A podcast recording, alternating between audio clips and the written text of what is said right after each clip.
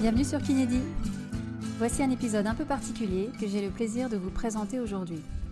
Cet été, j'ai fait un remplacement dans le centre Germaine Revel, spécialisé en pathologie neurodégénérative et basé dans le Rhône, à côté de Lyon.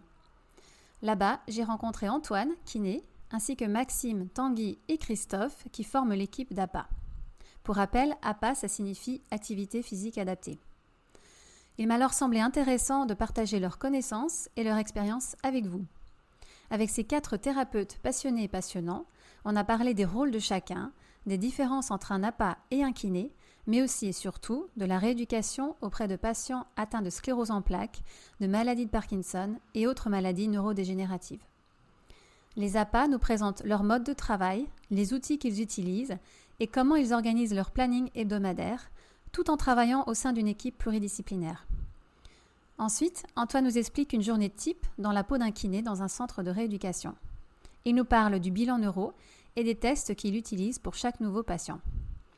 Enfin, chacun évoquera ce qu'il souhaite voir évoluer dans son métier respectif. J'espère que cet épisode vous plaira. En tout cas, pour ma part, j'ai eu beaucoup de plaisir à l'enregistrer et à travailler dans la bonne humeur avec ces quatre super collègues. Bonjour à toutes et à tous. Aujourd'hui, j'ai le plaisir d'accueillir quatre intervenants que j'ai rencontrés lors de mon remplacement au centre Germaine Revel qui est dans le Rhône. C'est un centre spécialisé en pathologie neurologique. Et donc euh, aujourd'hui, j'ai euh, Tanguy, Maxime, Christophe qui sont des APA et Antoine qui naît au centre Germaine Revel. Donc avant qu'on commence l'échange, est-ce que vous voulez bien vous présenter à tour de rôle Christophe? Euh, donc moi Christophe, je viens de l'île de la Réunion. Ça va faire bientôt 8 ans que je suis à Lyon. Donc j'ai fait, j'ai commencé mon parcours par un BTS bioanalyse et contrôle euh, qui ne m'a pas vraiment très plu et je me suis du coup plus orienté vers le sport. Donc euh, c'était vraiment une activité qui me passionnait et j'en ai fait mon métier. Donc je me suis spécialisé dans le sport santé en commençant par la licence TAPS à la Réunion et je suis venu à Lyon pour faire le master. suite au master, je suis donc j'ai continué à travailler sur Lyon, donc dans différents domaines.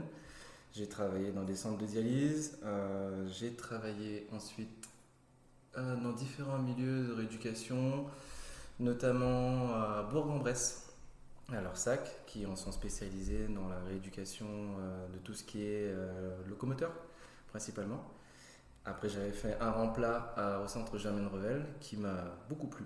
Et du coup, j'ai vu qu'ils recrutaient sur du long terme et je suis revenu. Voilà. Super, merci Christophe. Antoine Alors moi du coup je suis diplômé de l'école de kiné de Saint-Etienne depuis 2015. Euh, donc j'ai essentiellement, j'ai essentiellement fait des, des remplacements en intérim un peu dans toute la France sur des courtes périodes. Donc avec un projet de découverte de plusieurs structures, plusieurs pathologies différentes, plusieurs façons de travailler et donc suite à ça, le Covid est un peu arrivé par là, donc je me suis un peu rapproché de, donc de ma région d'origine, de Saint-Étienne, et j'ai commencé à travailler un peu dans la région pour, euh, pour du coup là, me retrouver à Germain-Grevel depuis 7 mois en tant que remplaçant intérimaire. Voilà. Très bien, super. Tanguy? Euh, du coup, pour ma part, euh, mon choix de m'orienter dans ce, sens, dans ce métier, c'était de venir dans le sport santé. Euh, c'est-à-dire que je pensais plus jeune faire kiné du sport. Et j'ai vite déchanté en me rapprochant des écoles de, enfin, des écoles de médecine pour le, le CAPEPS. Enfin, non, merde, euh, pour la PACES. Euh, du coup, je suis fini en STAPS pour rester dans le monde du sport et j'ai découvert la licence euh, APA à ce moment-là. Et en fait, j'avais toujours cette envie absolue de travailler en rééducation. donc, à la fin de ma licence, j'ai eu la chance de travailler directement dans une association qui n'a rien à voir sur la maladie mentale, pour plus du sport loisir. Et j'ai eu la chance de faire des remplats dans un premier temps à Germain Revel. Et suite à quelques mois de remplacement, parsemé euh, et complètement irrégulier, ils m'ont proposé de créer mon poste euh, à 80%. Donc après, j'ai lancé le truc et je suis jamais reparti. Donc, euh, depuis 2018. Super, c'était le premier à Je suis malheureusement que le troisième. D'accord. Mais je finis la création du deuxième tampon. Ok, super. Maxime? Moi j'ai commencé mon parcours par des études de droit et puis à la suite de quoi je suis parti voyager à l'étranger, sac sur le dos. Et au cours de mon voyage, donc j'ai commencé par faire une formation de prof de yoga. Au cours de mon voyage, donc du coup c'était de ça que je travaillais. Je, suis devenu prof de yoga à plein temps. Euh, c'était un métier qui me permettait en plus euh, voilà, d'être embauché un petit peu partout dans le monde, donc c'était, euh, c'était cool au, gré de mes voyages. Et puis je suis rentré en France. au fur et à mesure, j'ai développé une, douleur en fait bas du dos qui n'arrivait pas à être réglée ni par kiné, ni par ostéo rien à l'imagerie. Donc je me suis dit, bah, en fait, euh, qu'à cela ne tienne, je vais euh, étudier l'anatomie, ça me sert aussi dans mon métier. Et, euh, et finalement, je me suis renseigné en fait sur les, différentes, les différents parcours qui me permettraient d'apprendre et d'approfondir mes connaissances dans le domaine. Et puis, je voulais aussi me tourner vers la formation de prof de yoga. Donc, du coup, je pensais que j'étais un peu, un peu juste sur des connaissances anatomiques et biomécaniques. Donc, il fallait que je me forme. Donc ça tombait un peu à l'évidence que ce soit STAPS, APA en fait, qui, soit le cursus que je choisisse, puisque la plupart des élèves euh, du yoga se tournent finalement euh, pour le yoga pour des raisons de bien-être, mais aussi souvent pour des raisons de blessures, de douleurs, notamment au niveau du dos. pas mal de pathologies, donc du coup je voulais aussi donner une solution aux personnes, aux élèves qui venaient me voir en fin de cours et qui me disaient bah, tiens j'ai mal ici, j'ai mal là, comment est-ce que je pourrais régler mon problème? Donc j'ai suivi mon, mon, cursus APA, pas vraiment pour bosser dans la profession au début, mais vraiment pour euh, parfaire mes connaissances et être meilleur formateur et pouvoir régler mon problème personnel aussi. Et puis euh, au fur et à mesure, euh, voilà, je me suis rapproché de la, profession. Le Covid a notamment chamboulé pas mal de choses. Et puis finalement, le, poste que j'occupe actuellement au centre Germaine Ravel, c'est mon premier poste APA. Super. Très bien. Ok, donc euh, on va parler surtout de la rééducation euh, des pathologies neurologiques, comme vous l'aurez compris, puisque là on a, quatre personnes qui euh, travaillent dans, cette spécialité. Et du coup, pour commencer, alors celui qui veut prendre, prend la parole, selon vous, c'est quoi les spécificités et les principes fondamentaux d'une rééducation d'une pathologie neurologique comme la sclérose en plaques, la maladie de Parkinson, la SLA euh, qu'est-ce, que, qu'est-ce qui les compare à euh, un patient lambda avec par exemple un mal de dos ou, ou autre chose, avec une maladie chronique? Vas-y Antoine. Alors la spécificité pour moi notamment de la sclérose en plaques dans toutes les pathologies qu'on peut rencontrer et même dans les pathologies neurologiques, c'est la diversité du tableau clinique qui fait que on a des patients qui ont une pathologie dégénérative, donc euh, qui va potentiellement et certainement s'aggraver dans le temps avec une augmentation des symptômes, des troubles, des déficits et des incapacités du coup. Mais qui va du coup présenter plein, plein, plein, plein de symptômes différents. Ce qui fait qu'on peut avoir des. Actuellement, on a tous sur notre emploi du temps des patients qui ont une quarantaine d'années, 40-50 ans, qui sont tétraplégiques. À côté de ça, on arrive à avoir des patients de 70 ans qui sont complètement autonomes et qui font leur vie sans problème. On va avoir des patients qui vont développer des troubles cognitifs assez massifs, au point de ne pas se rappeler du nom de leur thérapeute quasiment au bout de 4 semaines. D'autres personnes qui n'ont aucun problème sur ce point de vue-là, des troubles sphinctériens, des troubles sphinctériens, des troubles intestinaux, c'est des troubles au niveau de la vue aussi. On a vraiment une diversité qui est complètement énorme. Après, ce qui va être vraiment spécifique à cette pathologie-là, c'est vraiment la fatigabilité des gens. On a une notion fatigue qui est, qui est, qui est vraiment prégnante par rapport à d'autres types de pathologies. Et je pense pour moi que c'est vraiment le point commun entre tous ces gens-là, c'est que la fatigabilité est complètement différente d'une personne lambda. Mm-hmm.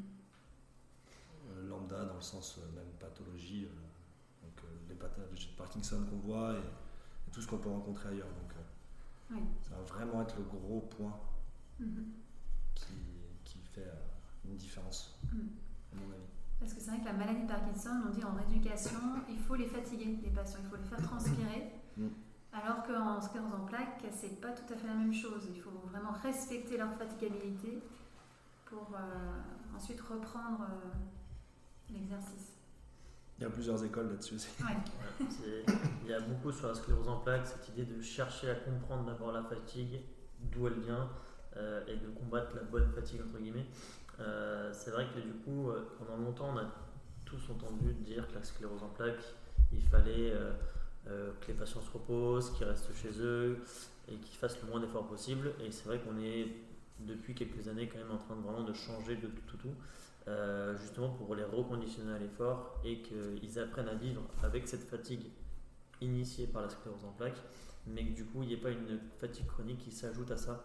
Et donc du coup c'est vrai qu'on les incite de plus en plus, de façon le plus régulée possible, euh, à créer un cycle et une régularité dans l'activité physique pour, pour maintenir ce niveau de capacité et, limiter au maximum la, fatigue chronique. Mmh. Alors parlons un petit peu euh, des bilans que vous faites. Euh, donc déjà, vous les APA, euh, quels sont les bilans que vous faites lors d'une entrée d'un patient au centre et quels sont les objectifs que vous donnez en fonction des résultats? C'est vrai que nous, en fonction des bilans, on va surtout chercher à évaluer la force, que ce soit membre supérieur et membre inférieur, évaluer la douleur, le niveau de douleur et le niveau de fatigabilité, de fatigabilité au quotidien, qui nous permettra du coup d'adapter la prise en charge au cours du séjour, évitant du coup de la surfatigue euh, en début de séjour et pour, que la personne puisse elle aussi prendre un rythme et euh, s'adapter du coup à l'effort. On va ensuite évaluer, enfin, ce qui pourrait être intéressant aussi, ce serait d'évaluer aussi euh, l'équilibre. On voit ensuite quel, quel est son niveau d'équilibre pour qu'on puisse derrière après la travailler. on essaie aussi d'évaluer aussi le niveau de coordination voir comment il se sent sur ses activités de la vie quotidienne, comment il réagit à différentes activités, voir son niveau de réflexe, qu'on puisse ensuite derrière le travailler, l'améliorer de manière spécifique en fonction de ses capacités. Euh, on va chercher ensuite euh, regarder également son niveau d'endurance par un petit test d'effort. Donc là actuellement euh, on est parti sur un test de demi-Cooper, donc un effort de 6 minutes maintenu sur un ergomètre et on mesure au préalable la fréquence cardiaque ainsi que la saturation en oxygène, qu'on puisse du coup voir sa tolérance à l'effort. Est-ce que tu peux expliquer le demi-Cooper? Alors le test de demi-Cooper, c'est un test d'endurance donc, qui est réalisé normalement sur, euh, sur une piste où en fait l'idée est simple, sur un temps de 6 minutes, on va essayer de parcourir la plus grande distance que possible. Donc ensuite nous euh, on fait en fonction de nos moyens. Donc là actuellement on a des ergomètres, euh, notamment le ski erg, mais on pourrait aussi le faire sur le vélo. Donc ce sera vraiment en fonction du niveau de capacité des patients qu'on va avoir chez nous. Et euh, donc là, on utilise plus le ski actuellement. Donc sur un temps de 6 minutes, le patient va chercher à réaliser la plus grande distance que possible. Et après, derrière, on, mesure ses constantes, avant et après, afin de voir du coup sa tolérance à l'effort, son niveau de fatigabilité. Il n'y a pas de normes Alors actuellement, il n'y a pas de normes sur ce test. C'est vrai que là, euh, comme c'est un test de terrain, euh, c'est un test que nous, on a essayé d'amener pour justement avoir une vision de ses capacités aérobie. Mhm. Donc, euh, typiquement, qui est quand même une, information quand même assez intéressante au vu des patients qu'on a. Mhm. Euh, après, on va essayer d'évaluer la vitesse de marche, donc qui sera beaucoup plus intéressante, surtout pour les patients Parkinson, mhm. Qui permet du coup d'évaluer son niveau de dépendance et de ses moyens de déplacement. Donc là, on pourra typiquement voir si le patient doit se déplacer avec une aide technique ou pas en extérieur ou en extérieur. Et nous, ça permet de voir aussi euh, sa marche, voir euh, comment il se déplace et euh, sa vitesse de réaction. donc là, typiquement, c'est ce qu'on fait. on n'a pas tout, on n'a pas des tests, tout, ils ne sont pas tous normés parce qu'on récupère beaucoup d'informations provenant des kinés qui ont du coup des tests plus précis, plus normés, mais néanmoins ça ne nous empêche pas d'avoir une vision sur ses capacités, parce que du coup on n'a pas le même regard, pas la même manière de, faire et pas le même, euh, on n'aura pas la même interaction du coup avec le patient et on n'aura pas les mêmes objectifs. Donc on essaye quand même d'évaluer quand même ses capacités. Et, pas les mêmes outils aussi. Et pas les mêmes outils aussi. Hmm. Ouais, vous êtes super bien équipé dans la salle euh, avec vos machines. Est-ce que vous voulez, vous voulez en parler un petit peu Je voudrais juste rajouter par rapport à ce qui a été dit, c'est qu'en fait on travaille un peu et donc, du coup, on se base aussi sur l'avis des kinés et sur l'avis des ergothérapeutes. Mm. Euh, les ergothérapeutes étant euh, au centre plus spécialistes de tout ce qui va être trouble cognitif. Et puis, les kinés vont être plus spécialistes de tout ce qui va être trouble moteur et puis notamment trouble d'équilibre ou déficit de force. Et donc du coup, nous on a nos propres bilans, les kinés, les ergos, chacun a ses bilans. À partir du moment où on a ne serait-ce qu'un petit doute sur un patient, on va s'en référer au kiné ou à l'ergo, discuter entre nous et essayer de voir quelle est la meilleure prise en charge qu'on peut mettre en place par rapport à ce que eux ont vu et que nous on n'aurait pas pu voir et vice versa. Donc voilà, l'idée c'est de communiquer, de dialoguer le plus possible entre, entre les différents corps de métier. Oui. Et donc vous communiquez comment euh, À travers des synthèses des De manière informelle, on peut euh, se croiser, aller voir euh, une, le, kiné, la kiné en question en personne, et puis sinon bah, on fonctionne par téléphone. Et puis après, sinon on a des, on a des staffs ou des, mhm. des, des, des, moments qui sont organisés dans lesquels on va parler, on peut dire, des disciplinarité des patients. Donc là, dans les staffs, par exemple, on inclut également les aides-soignants, tout le, personnel soignant et tout le personnel médical qui est là également. Et donc du coup, il y a aussi voilà, des objectifs qui sont fixés à ce moment-là. Et puis euh, nous, par exemple, typiquement pour euh, un cas concret d'inscription en séance, c'est que euh, est-ce qu'on va avoir la possibilité d'inscrire quelqu'un tôt le matin? Est-ce qu'il est prêt? Est-ce qu'il va pouvoir être prêt tout seul de manière autonome? Ou est-ce qu'on doit choisir plutôt un créneau plus tard dans l'après-midi ou plus tard dans la matinée? Sachant qu'il fait peut-être la sieste, etc. etc. Donc euh, voilà, on essaie de s'organiser forcément autour, euh, autour de la vie du patient au centre. Oui.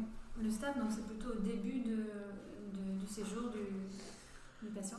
Oui, vas-y euh, Christophe. Alors en fait, il y a une synthèse qui est organisée à l'entrée du patient, donc une synthèse d'entrée que chaque professionnel corps de métier essaie de participer, mais nous pour l'instant on n'a pas, on n'arrive pas à à se détacher, à accorder du temps à ces synthèses. Et normalement, ce qui serait le plus idéal, c'est après avoir réalisé le bilan et après avoir établi, on va dire, un plan de rééducation avec ce patient-là, on organise la synthèse d'entrée avec les autres corps de métier et on établit, on va dire, entre guillemets, un plan d'action.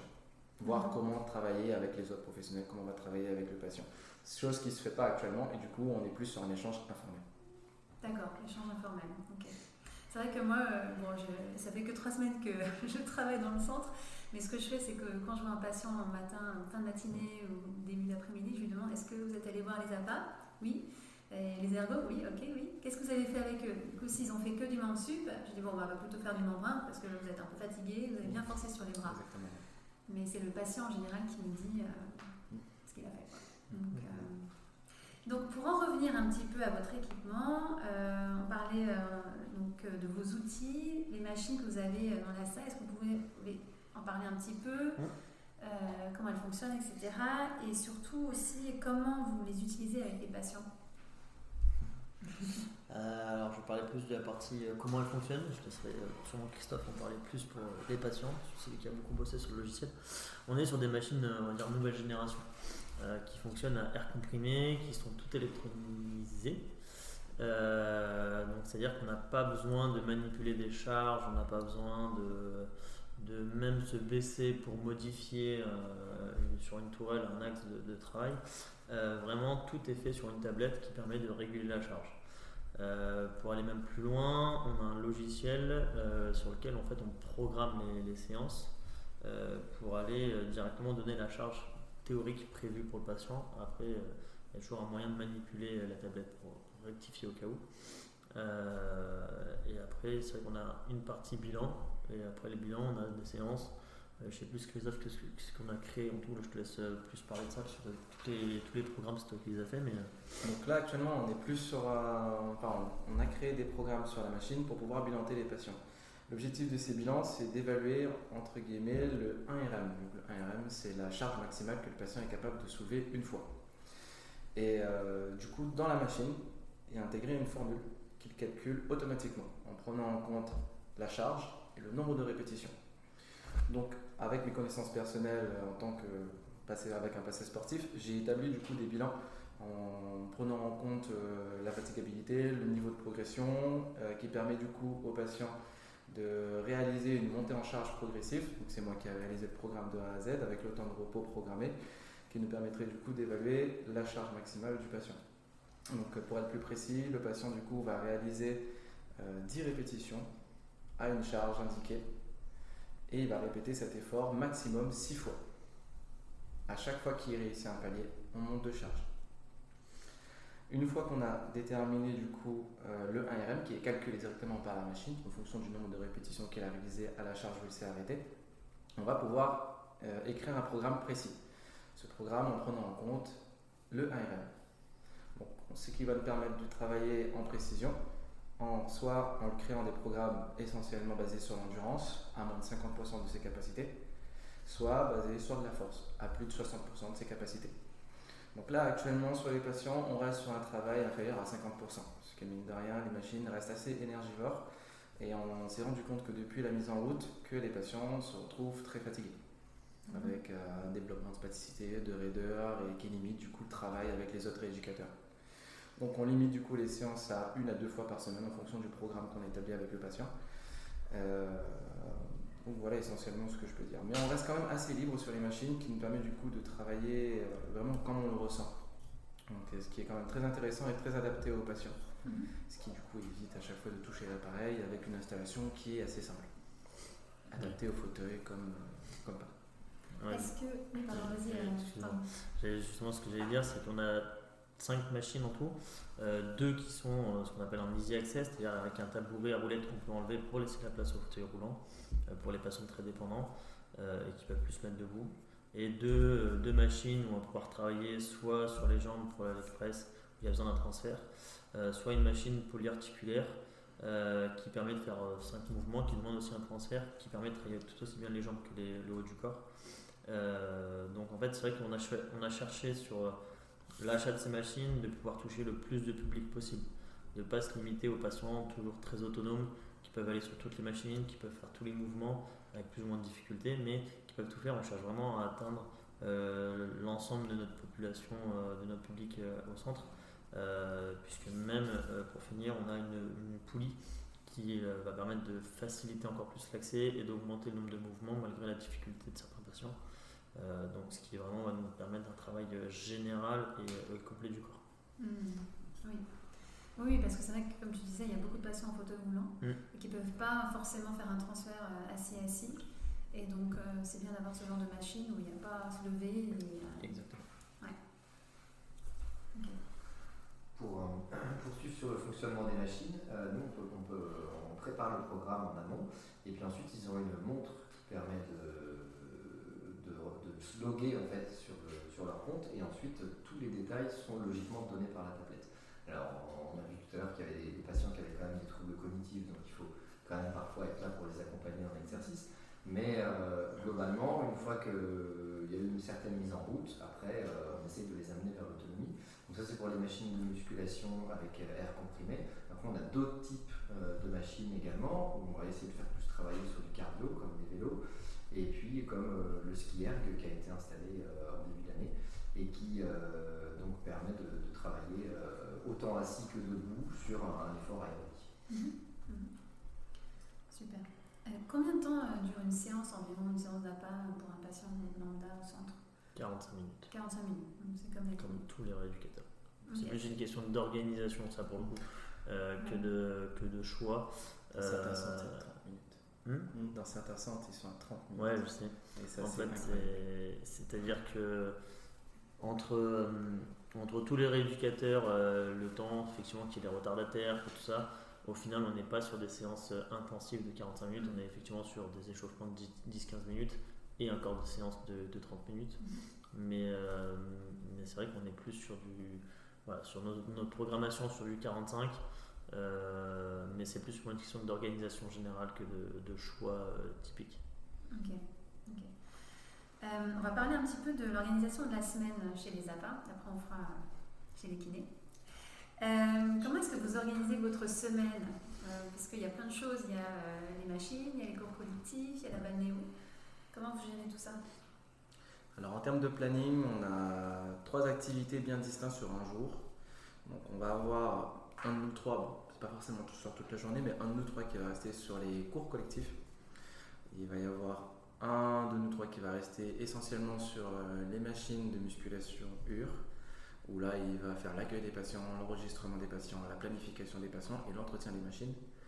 Euh, et on va avoir une troisième personne qui va essentiellement faire une activité plus de paperasse où on va faire de la planification, on va faire du PMSI, on va réaliser des bilans patients, programmer des bilans patients. voilà, donc c'est un rang jour quand on a ces trois actes qui sont quand même bien, bien distincts. Après, sur la semaine en elle-même, euh, je pense que Tanguy sera plus amène à plus le détailler avec les temps de, synthèse et de bilan. Même Maxime aussi. Euh, du coup, on a réparti les séances en fonction de leur énergie dépensée. C'est-à-dire qu'on commence la semaine le lundi par les séances d'équilibre debout.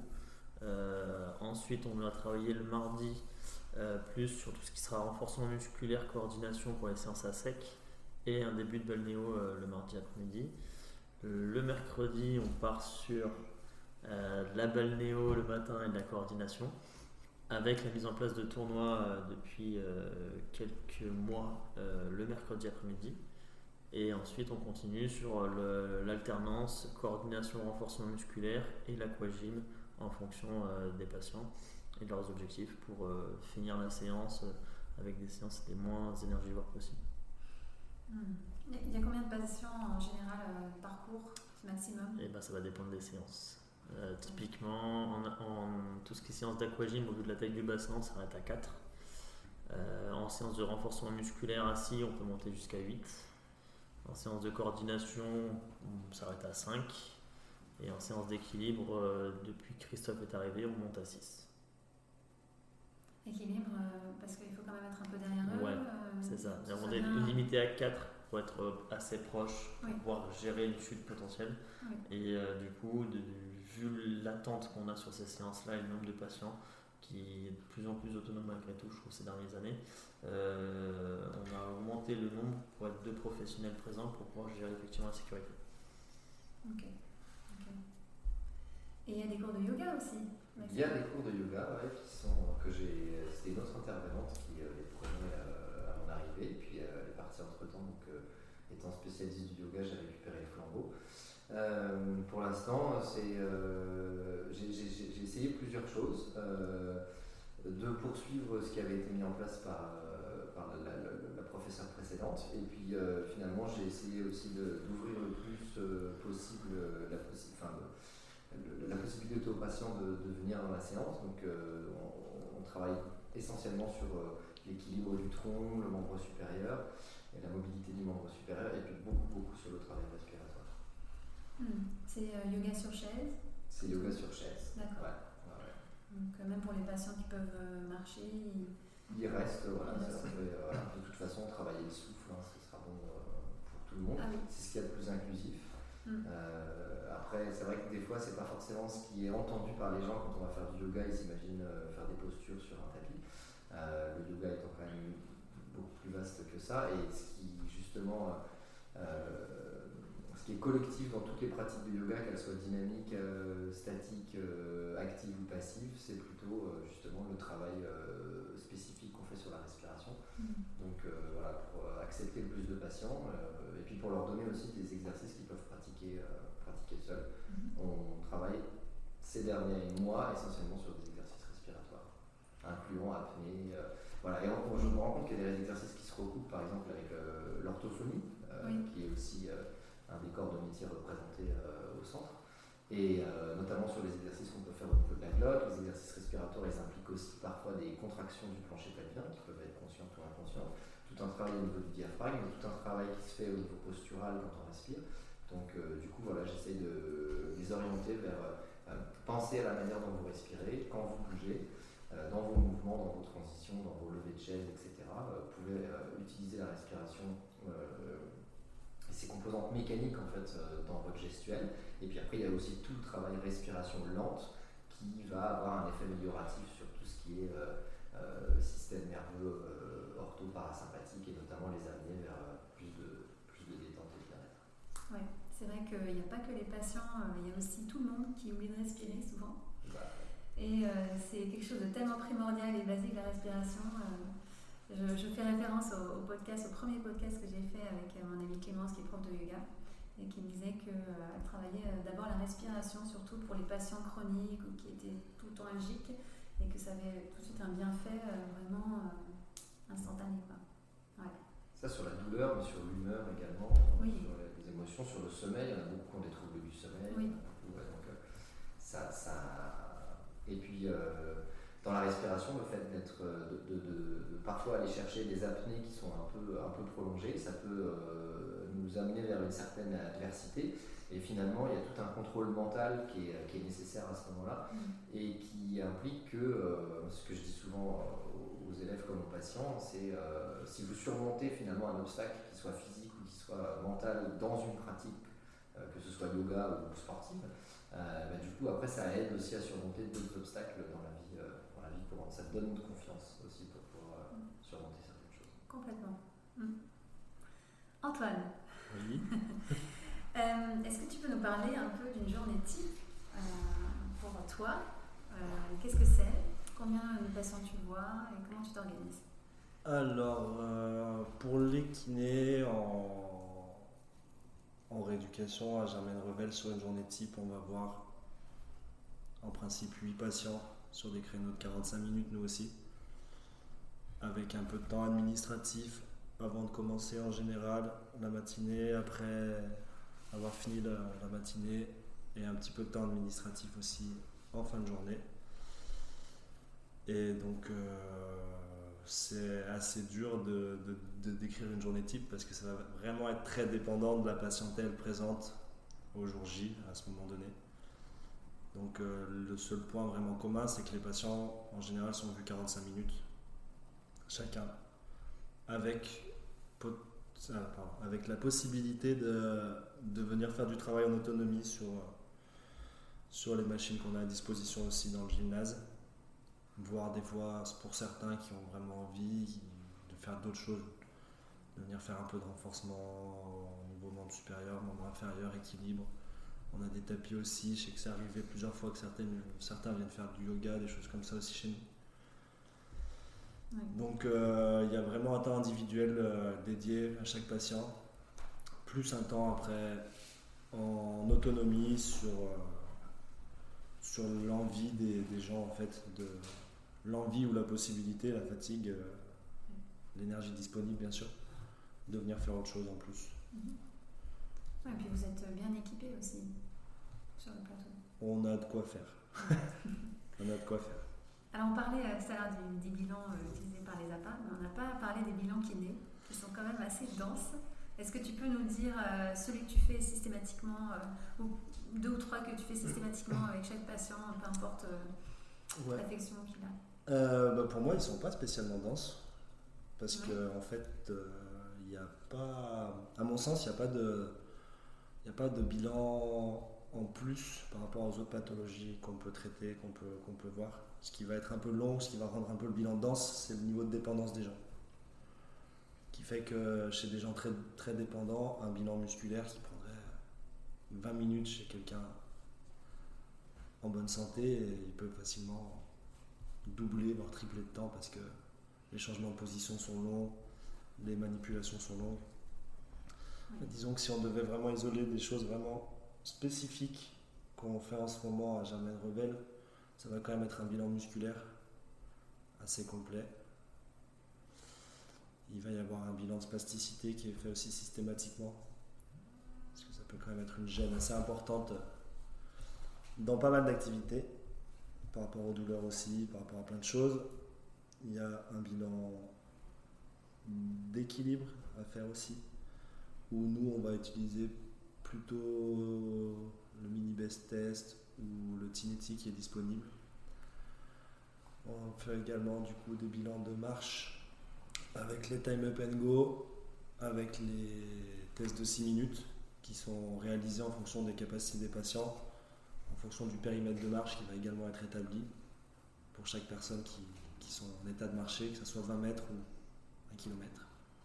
Est-ce que tu as le temps de faire un bilan en, complet en 45 minutes? Impossible. Sur plusieurs séances Impossible. Là, avec, euh, avec, un peu plus d'expérience, moi, le bilan, il me prend deux jours. Hmm. À peu près. Il va prendre deux jours chez les patients en, moyenne, en fait. Il y a des gens chez qui, en un jour, on arrive à vraiment régler ça parce qu'il y a assez peu de déficit, donc finalement, on peut survoler pas mal de choses.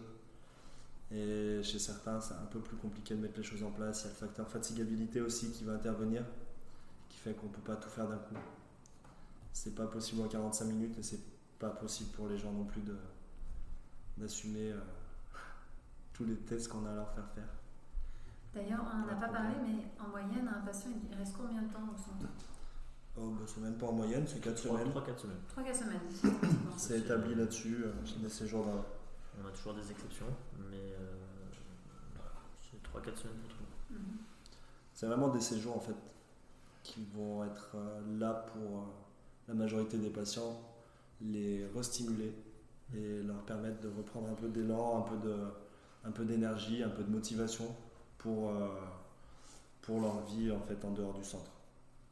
Donc pour certains c'est un séjour d'entretien, pour certains c'est des séjours de rééducation, on a aussi des séjours de répit qui sont plutôt là pour soulager la, famille et les aidants.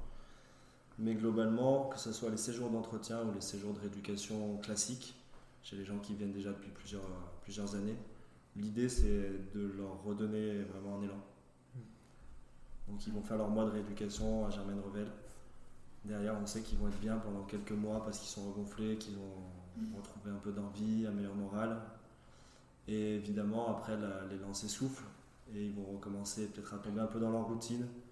Pour la plupart, il y en a qui arrivent à, vraiment rester très motivés euh, sur le long terme. Mais généralement, la routine va reprendre le, dessus. On va se retrouver de nouveau confrontés aux difficultés. Donc, euh, le séjour annuel, il leur permet d'avoir cet élan qui revient une fois par an, où ils ont une coupure avec leur, la vraie vie. Hmm. Et il recharge les batteries en fait. J'ai un patient ce matin qui me disait euh, Moi je reviens tous les six mois. Hmm. Ça euh, arrive encore. C'est ce que je vais appeler les anciens patients.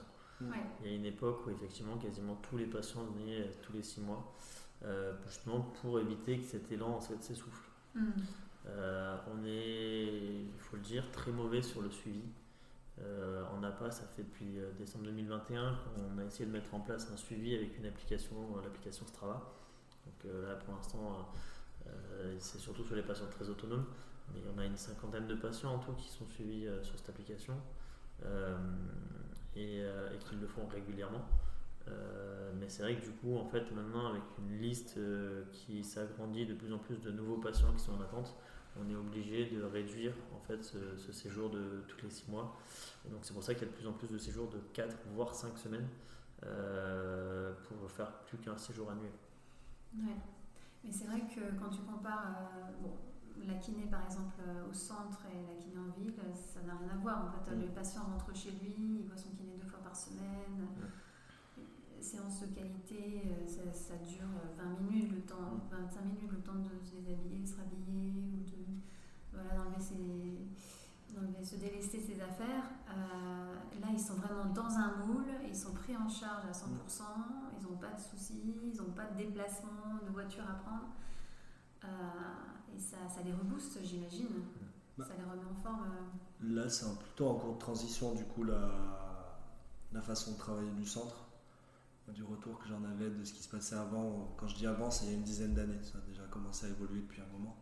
C'est que c'était vraiment un centre de, presque de bien-être où les gens venaient pour euh, retrouver leurs copains. Souvent, il y avait des groupes de patients qui se retrouvaient toujours aux mêmes dates. Donc, ils venaient faire leur séjour d'entretien pour se rebooster, pour, euh, voilà, pour, pour être bien en fait. Et là, on est plutôt en train, j'ai l'impression quand même de partir sur un objectif de donner aux gens les armes pour se prendre en charge eux-mêmes et d'arriver du coup à faire ce travail-là pour qu'ils comprennent l'importance de, leur, implication dans leurs soins et dans leur rééducation. Ce qui fait qu'il faudrait aussi du coup maintenant vraiment développer plein d'autres choses, que ce soit euh, le suivi psychologique, le suivi de l'activité physique, le suivi de, des aides techniques, de, de, plein de choses pour que les gens aient les armes en fait pour être autonomes chez eux. Et là, à ce compte-là, un séjour annuel suffirait, mais c'est exactement la même chose que pour un patient lombalgique ou pour euh, toutes les pathologies qui existent en fait. C'est de retrouver une, une, auto, une autogestion. D'ailleurs, euh, c'est intéressant ce que tu dis parce que je parlais à une ergothérapeute au centre. Elle me disait que les soins d'ergothérapie ne sont pas remboursés par la Sécu euh, en France. comment ça se passe pour les APA qui sont en libéral? Est-ce qu'il y en a beaucoup? Comment ça fonctionne? Est-ce qu'ils sont c'est remboursé ou pas il y en a beaucoup, c'est-à-dire qu'il y a beaucoup de, professionnels, effectivement, qui sont lancés dans l'auto-entrepreneuriat. les mutuelles, depuis 2020, commencent à se mettre à rembourser un petit peu sur les ALD uniquement. de ce que j'ai pu avoir comme référencement, je crois que j'ai une vingtaine de mutuelles tout au plus qui, remboursent. Euh, les meilleurs sont autour de, au-delà des 1000 euros par an. Euh, sinon, on est sur une moyenne de 100 euros. Euh, c'est vrai que c'est encore quelque chose de, tout nouveau. j'ai l'impression que cet élan est venu dû au Covid, où vraiment tout était fermé. Il fallait trouver un moyen pour permettre à ces personnes de, continuer de travailler et de faire une rééducation même à la maison en accédant à des différentes des coachs sportifs, des salles de sport.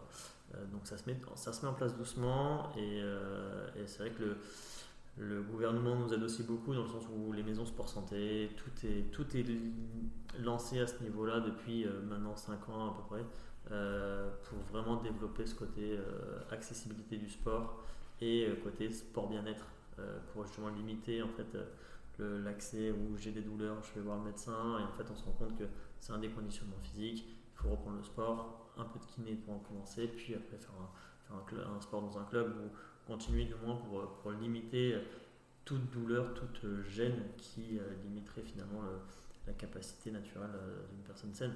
Parce qu'en fait, on, en est là, c'est que même le vieillissement, euh, c'est vraiment ce côté de le corps qui se relâche. Et donc, du coup, en faisant continuer le corps de, bouger dans, tout ce qu'on peut faire, ça permettra de, maintenir cette capacité le plus longtemps et de limiter aussi bien au niveau des kinés qui sont complètement euh, submergés par le travail libéral, euh, que par les médecins avec des rendez-vous qui sont des fois euh, inutiles et qui, qui, ont juste besoin de, des personnes qui ont juste besoin d'activité physique. Et c'est vrai que moi je rebondis là-dessus. Depuis, depuis 7 mois, j'ai quand même eu l'occasion de voir pas mal de patients qui, qui arrivent dans des états qu'on peut quasiment qualifier de déplorables, qui sont en fauteuil roulant en permanence, qui font rien et chez qui on va faire des bilans et en fait on va trouver des forces musculaires qui sont largement, euh, largement suffisantes pour réaliser plein de choses. Et euh, quand on creuse un peu, on se rend compte que c'est des patients qui sont complètement déconditionnés, qui sont dans un état psychologique, euh, qui sont au fond du trou en fait, hein, et qui n'ont plus aucune activité, qui sortent plus de chez eux, qui font plus rien.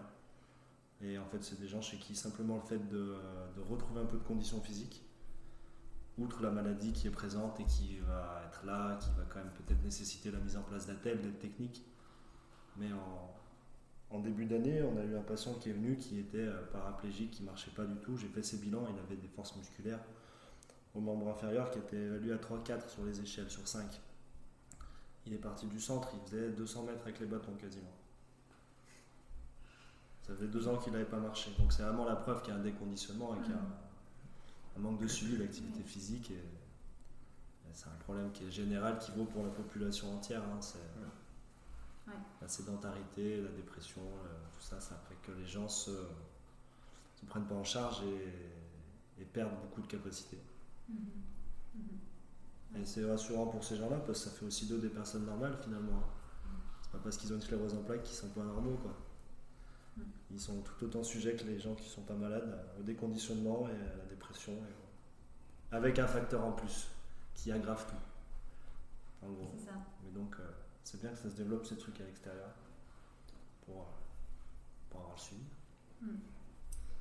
Donc là, actuellement, nous, au centre, on essaie de référencer tous les professionnels extérieurs, tous les centres proposant du sport adapté. du coup, on essaie d'orienter les patients vers euh, ces personnes, ces organismes, justement, pour qu'ils puissent euh, maintenir un niveau d'activité physique à l'extérieur. Donc ça reste quand même un de nos axes de travail euh, phare au centre, d'essayer vraiment de maintenir l'activité physique en dehors du coup de la rééducation à germer. Donc il y a certains patients qui y arrivent, il y a certains patients qu'on suit sur ce travail, mais voilà, on est encore euh, loin de ce qu'on attend réellement. Ok. Et surtout, ça reste aussi aux frais en fait des participants, parce que c'était l'objet de ta première question par rapport au euh, c'est que bah, en fait, il faudrait qu'on ait un petit coup de pouce supplémentaire aussi, je pense, pour qu'il y ait euh, justement euh, une prise en charge financière, de manière à ce que les gens se motivent, aussi de l'argent en fait. Mm-hmm. De faire venir quelqu'un, un coach individuel, forcément, bah, ça va être réservé à une certaine marge de la population qui a les moyens. et puis, voilà, je, je C'est ça, ça reste au frais de, chaque patient. Donc c'est très sélectif. Voilà, donc ça reste très sélectif. Et à partir du moment où on aura, bah, les, ergots devraient l'être aussi comme d'autres corps, de métier devraient voilà, pouvoir bénéficier d'un remboursement. je ne sais pas d'où il proviendrait, mais, mais du coup permettant quand même d'aller plus facilement. voilà. il, y a, il y a la possibilité de faire du service d'aide à la personne la problématique au niveau juridique, c'est que du coup, euh, les, professionnels qui choisissent ça, normalement, sont censés ne faire que ça. Donc c'est forcément un peu limitant et pour le professionnel. Et euh, le problème, c'est que pour le pratiquant aussi, bah, euh, il y a une, un crédit d'impôt qui, qui, est proposé. Mais ça reste quand même la moitié à la charge et qui peut être déjà trop financièrement pour une marge, une certaine marge importante de la population. faire du sport seul, c'est possible, sans matériel, sans coach, sans rien, on peut être complètement autonome, mais ça nécessite du temps, de l'éducation, euh, mm. voilà, et donc euh, bah, du coup c'est pareil, c'est forcément fermé à une certaine frange de la population qui, euh, qui n'y aura pas accès. D'ailleurs, est-ce que chaque patient repart avec une série d'exercices qu'il peut faire à la maison? Non. Ceux qui demandent, en général, on, a des, on, a, on a certaines, certaines fiches qu'on n'a pas fait nous-mêmes, qui sont des choses qu'on est allé nous-mêmes piocher sur Internet, mais on travaille euh, au fait de leur proposer quelque chose qui serait euh, euh, raccord avec ce que l'on a travaillé au centre. Ok. Voilà, continuer à travailler dans la continuité. Ben oui, et puis on a une problématique, c'est que les gens les plus dépendants, finalement, ce qui serait bénéfique pour eux, sont des choses qu'ils peuvent difficilement faire seuls, pour lesquelles ils ont besoin d'avoir l'accompagnement ben, d'un APA, d'un coach sportif, d'un kiné, même que ça puisse être une aide ménagère ou quelqu'un qui, qui soit là pour euh, ne serait-ce que accrocher l'élastique au bon endroit ou, ou l'aider à se mettre sur le ventre pour faire tel mouvement parce qu'ils n'y arrivent pas seuls. Donc ça va être un gros facteur limitant ça. Hmm. Mais sinon, les gens autonomes, nous, je sais qu'on a un cahier des... Un livret d'exercice qui est assez complet pour les gens qui sont les plus autonomes. Mais bon, ça reste très inégal, quoi. C'est réservé aux gens qui sont le moins, le moins touchés. Il y, a il y, a un groupe de travail qui est organisé justement sur une application, une autre application que Strava, euh, pour créer justement euh, une panoplie d'exercices spécifiques sur la sclérose en plaques, spécifiques sur la maladie de Parkinson et sur d'autres maladies euh, qu'on veut faire en, pluridisciplinarité et qui permettrait en fait sur une fin de séjour d'un par un professionnel de choisir tous les exercices qui permettraient aux patients de continuer à la maison euh, et qui nécessiterait seulement euh, le, besoin d'un ordinateur en fait. Euh, création d'un compte, mais un truc qui me semble gratuit. et donc quelque chose de, très intéressant dans un premier temps, qui met un peu de temps à se mettre en place, parce que ça, demande un gros, gros, travail quand même, mais qui sera, je pense, vraiment très intéressant pour les patients. Ok, plein de beaux projets alors. Toujours. Toujours, c'est bien. Bon, alors on arrive à la fin de, cet épisode, mais euh, avant de nous quitter, j'ai une question pour chacun d'entre vous. Enfin, c'est plutôt deux questions. La première, c'est qu'est-ce qui vous plaît le plus dans euh, ce que vous faites dans la rééducation des pathologies euh, neurologiques? Et l'autre, qui n'est pas vraiment lié, mais c'est qu'est-ce que vous aimeriez voir évoluer dans votre métier? Christophe Alors, euh, moi, ce qui me plaît actuellement dans mon métier, c'est euh, de faire une séance, de réussir une séance en voyant mon patient avec la banane euh, jusqu'au des oreilles, étant satisfait et content d'avoir pouvoir mener cet exercice avec ses capacités actuelles, mais qui arrive du coup à surmonter ses petites difficultés et qui en fait il en ressort complètement satisfait de ma séance avec le soin relève. Ça pour moi c'est c'est le, summum de, mon métier pour moi. Un patient qui ressort avec le relève, avec cette, avec cette satisfaction, c'est ce qui me fait kiffer. Mhm. Et euh, en termes d'évolution, euh, actuellement, euh, là où je travaille, c'est. Alors, pas forcément là où, ah, bah, là où je travaille, comment. Métier d'appât, en général, et après, oui, si tu veux. Pour moi, c'est d'être encore plus connu, être plus ancré dans le parcours de soins du patient pour que ces patients-là n'aient pas de difficultés d'argent pour pouvoir poursuivre son activité, euh, qu'ils ne soient pas euh, je veux dire, qu'il ait plus de facilité d'accès à l'activité physique adaptée. Ça, pour moi, ce serait pour moi le plus important. Antoine? Euh, bah, moi, ce que j'aime bien là, c'est de voir les gens revenir avec des courbatures. et, boiter, et puis boiter encore plus. non, mais c'est pas, j'allais dire blague à part, mais c'est une demi-blague. Euh, ouais, c'est ça, c'est de voir que les gens tirent un bénéfice globalement et, et sont satisfaits de ce qui se passe. Mais plus que ça, vraiment de voir qu'ils ont tiré un bénéfice et qu'il y a un message qui est passé. Hmm plus qu'autre chose de voir que le message euh, est passé de, de, de, ce qu'ils pouvaient faire pour apporter à leur situation par eux-mêmes en fait. Puis après c'est tous les, petites choses qu'on peut apporter, c'est quand même très spécifique, la neurodégénérative. Moi je fais vraiment la, distinction entre la neurologie et la neurodégénérative, parce que mhm. c'est pour moi deux pathologies très différentes. Et mais surtout ce qui va être dégénératif, c'est vraiment ça, tout ce qu'ils peuvent s'apporter eux-mêmes je ne vais pas rentrer sur les détails de comment j'attends que le métier de kiné évolue. C'est un sujet qui est beaucoup trop complexe et qui est bien assez clivant. Mais par rapport, à ce qui se passe à Germaine Revel, moi j'ai la sensation quand même que c'est un, un, lieu qui serait idéal pour faire de la recherche, qui est vraiment sous-exploité. Et je crois que le médecin-chef est assez d'accord avec ça, pour en avoir parlé avec lui parce qu'on a quand même un, site qui regroupe, euh, on a en permanence 60 patients sur 4 semaines, donc je ne vais pas faire les comptes de combien de patients ça représente à l'année, mais c'est énorme sur euh, la proportion de, personnes malades qui ont cette pathologie-là. Et je pense que vraiment, si on veut, si on veut continuer à se progresser et à s'amuser dans notre métier, dans notre pratique, parce qu'à un moment donné, c'est important de ne pas s'ennuyer dans ce qu'on fait, on tombe vite dans la routine aussi. Hein c'est que vraiment on peut mettre en place des, protocoles de recherche et puis de, vraiment devenir très bon dans ce qu'on fait, très spécifique, très précis, très reproductible. Et, dans l'idée, pourquoi pas, de, pouvoir répondre à des questions en cherchant un peu. Quoi. Je pense que c'est un bel objectif pour le centre. Euh, pour ma part, du coup, euh, en termes de, de, ce qui m'intéresse dans mon métier, euh, vraiment ce, côté plaisir que Christophe a, nommé, mais même plus que ça, c'est sur. J'ai la chance d'avoir un certain nombre de séances sur lesquelles ça m'est arrivé, d'avoir ce retour de patient qui me dit on a oublié notre condition physique. Sur un laps de temps, le sport leur a permis d'oublier qu'ils ont une pathologie X ou Y et qu'ils se sont retrouvés sur cet état de personne saine en fait. Euh, J'en mets déjà les poils juste d'en parler, mais c'est vrai que c'est ce côté euh, vraiment leur, montrer en fait qu'ils ont oublié que bah, c'est avant d'avoir une maladie, ce sont des êtres humains et qu'ils ont plein de capacités et qu'ils peuvent faire euh, tout ce qu'ils ont l'idée de faire en passant peut-être par un, côté un peu différent, certes, parce que ce qui ne sera pas vu par la société, mais il y a toujours quelque chose qui permettra de, de faire, d'atteindre notre objectif.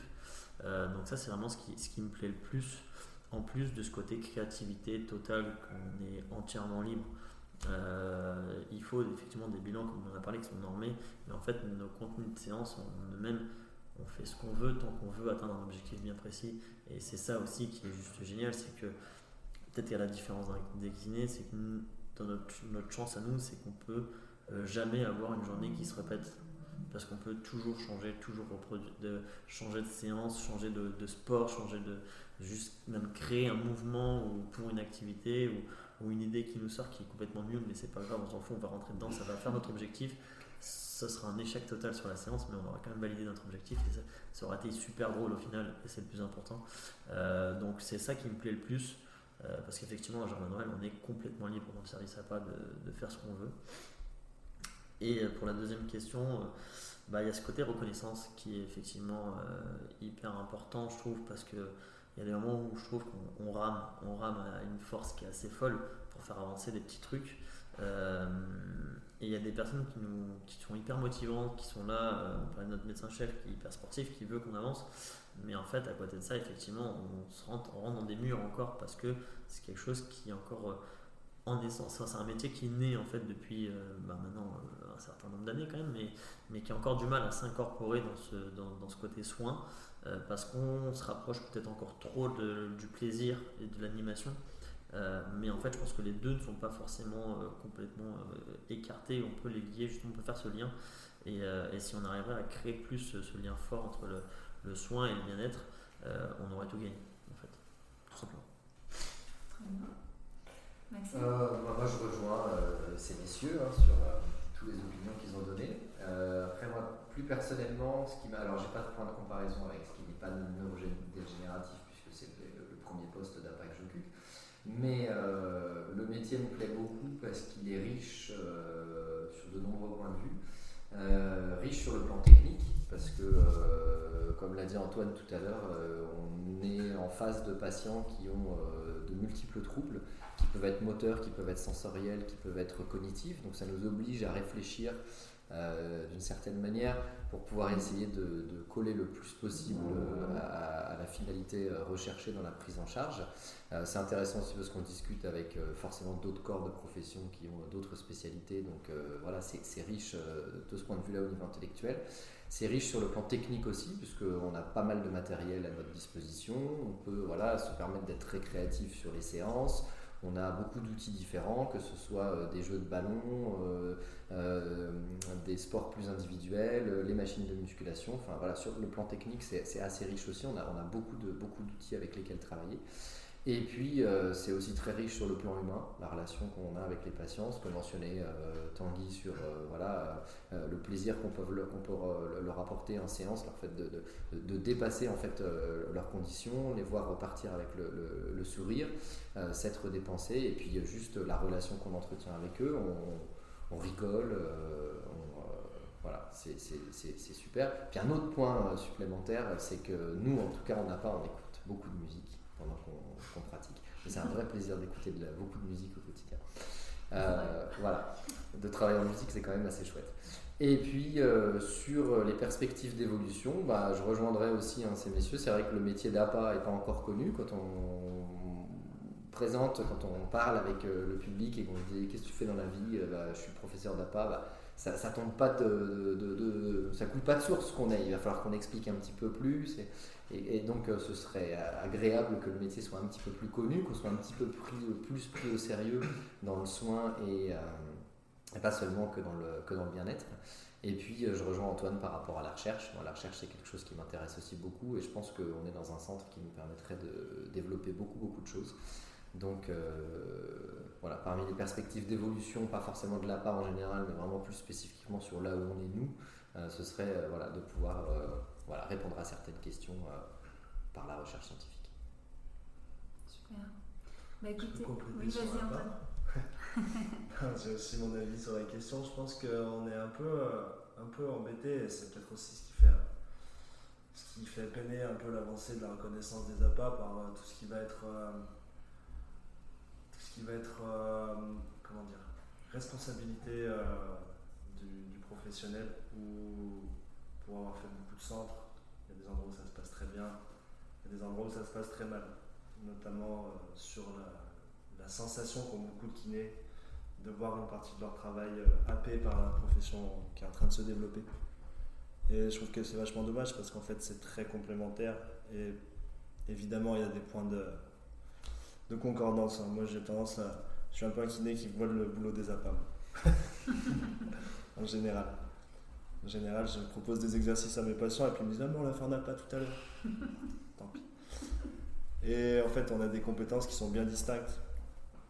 Là où nous, on va être quand même très formés sur tout ce qui est diagnostic, c'est quand même un gros point qui, qui est important dans le travail de kiné, c'est le diagnostic, de chercher la cause du problème, donc ce qui n'est pas forcément le cas à Germaine Revel, mais qui existe ailleurs. Sur le diagnostic, sur les manipulations, sur les massages, etc. Les APA vont être très forts sur tout ce qui va être animation collective, tout ce qui va être vraiment plus euh, appropriation d'une activité physique et vraiment beaucoup de l'amener à, des gens, à des publics qui sont qui peuvent pas le pratiquer euh, normalement. Et du coup, c'est super complémentaire, donc ça mérite juste qu'on prenne le temps de s'asseoir, de, discuter un peu ensemble, et puis de juste reconnaître les capacités de, tout à chacun. et on pourrait travailler dans de bonnes conditions. Ce serait bien pour les patients. oui. Pour les gens qui pratiquent aussi leur métier. Ouais. Mais du coup, c'est loin d'être incompatible et ça, je pense que c'est une grosse perspective d'évolution à, mm. travailler. Et j'espère que ça va avancer un peu dans ce sens-là dans les années qui viennent. On verra. On verra ce que ça donne. Bah écoute, euh, sur ces bonnes paroles, euh, merci beaucoup messieurs pour le, le super échange. Vraiment, euh, merci pour tous vos points de vue très intéressants. Merci à toi. C'était un plaisir. Et ben, au revoir et à bientôt. Si cet épisode vous a plu, vous pouvez vous abonner sur Apple Podcast, laisser un avis et n'hésitez pas à le partager sur les réseaux sociaux.